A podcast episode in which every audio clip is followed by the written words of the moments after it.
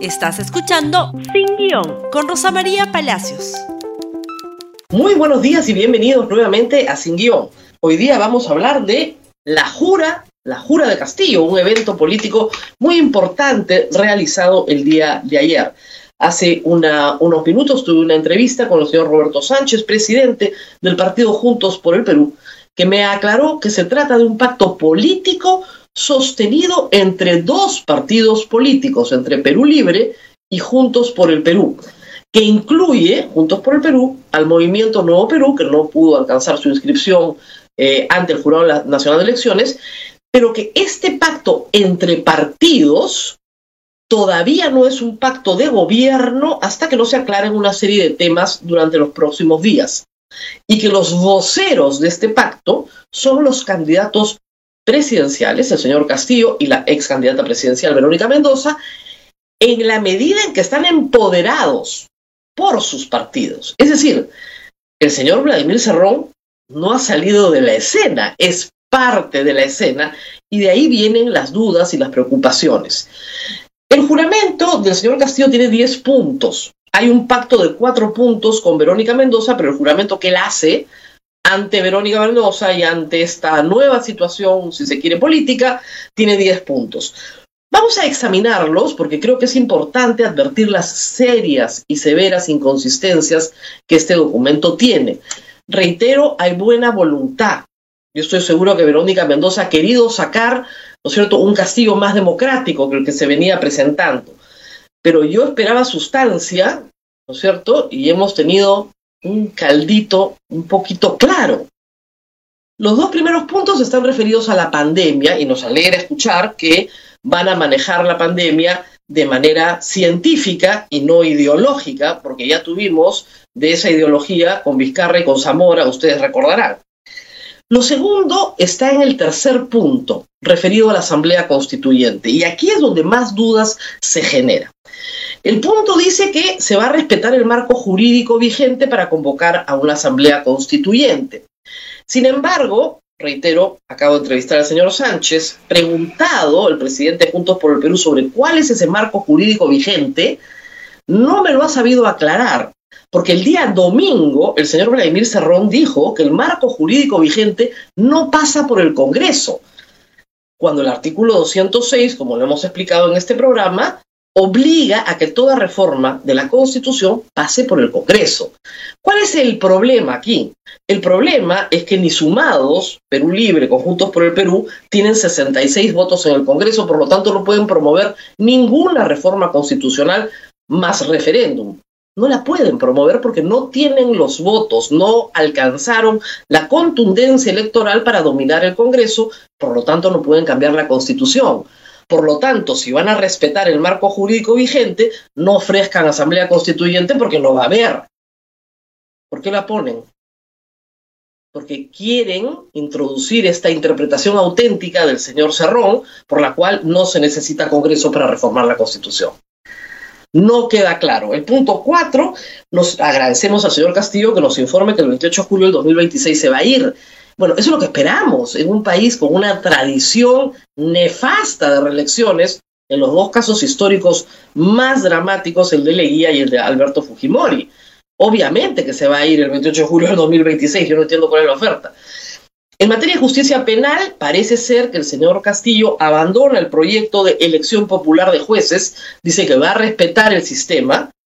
Ese proyecto es de Cerrón, Cerrón tiene nueve procesos en curso y una sentencia ya consentida y ejecutoriada.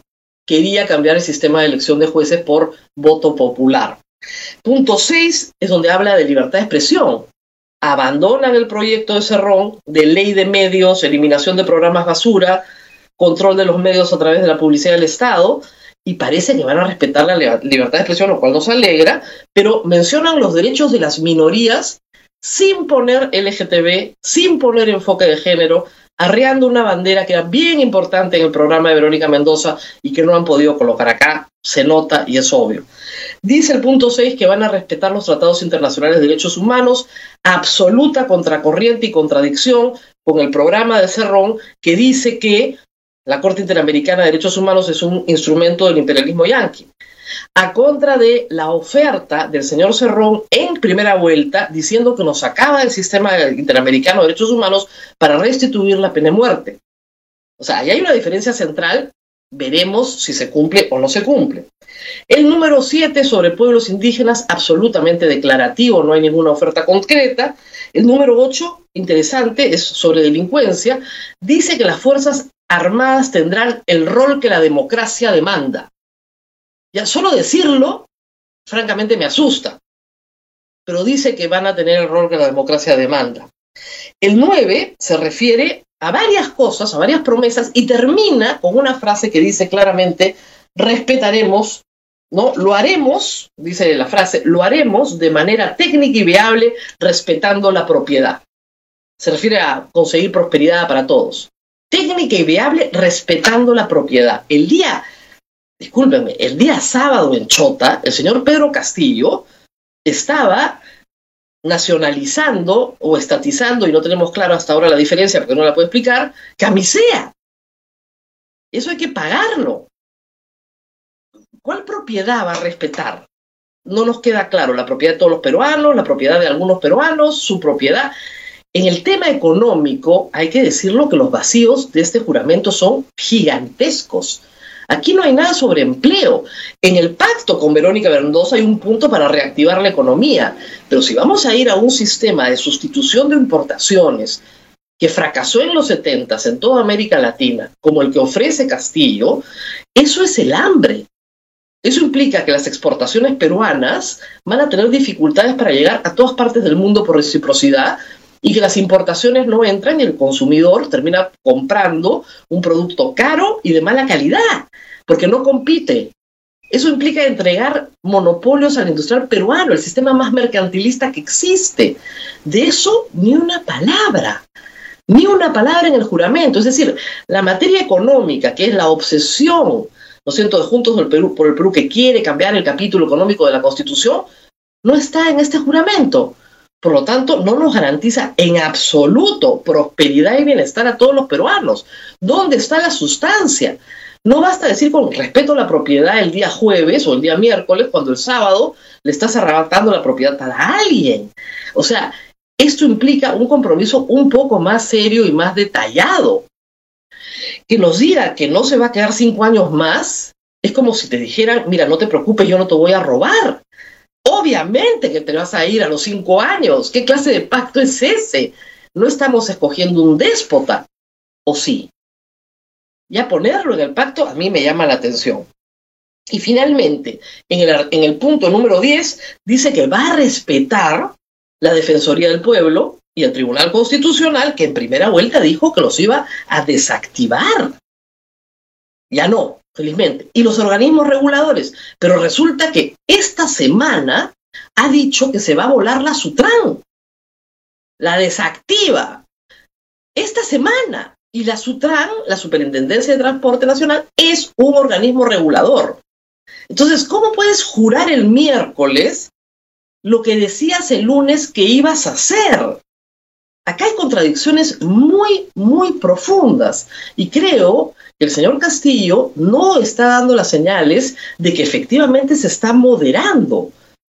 Este es un mensaje de moderación, sí, pero es un caldito de agua clara, con algunas frases bonitas, ¿no? Pero sí, claro. Y reitero, se agradece a Verónica Mendoza colocarlo un poquito más, ¿no es cierto? Un poquito más al centro.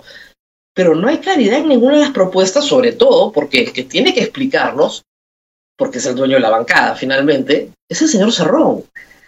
El señor Cerrón tiene que salir y explicar que abdica de sus posiciones, que no está de acuerdo con nada de lo que ha dicho, que lo que dijo el domingo sobre la vía no congresal para cambiar la constitución ya no va, que ahora sí es un demócrata, que no tiene ningún problema con la economía peruana, que la propiedad puede ser, en fin, mixta, pero que se modere. Este plan no modera. Vamos a ver qué ofrece Keiko Fujimori. Obviamente tenemos que sentarnos a ver qué dice ella y qué ofrece. Pero esta oferta, la verdad, no es una oferta de cambio para el bien común como propone. Esta oferta es un cambio en algunos momentos dudoso del camino, democrático y en otros momentos con grandes vacíos sobre temas centrales y en otros, simple y llanamente, ninguna reactivación del empleo, ninguna prosperidad para todos los peruanos, que es lo que todos los partidos ofrecen. Muy bien, compartan este programa, por favor. Gracias por su enorme audiencia en Facebook, Twitter, Instagram y YouTube. Y nos vemos nuevamente el día de mañana. Hasta pronto. Gracias por escuchar Sin Guión con Rosa María Palacios. Suscríbete para que disfrutes más contenidos.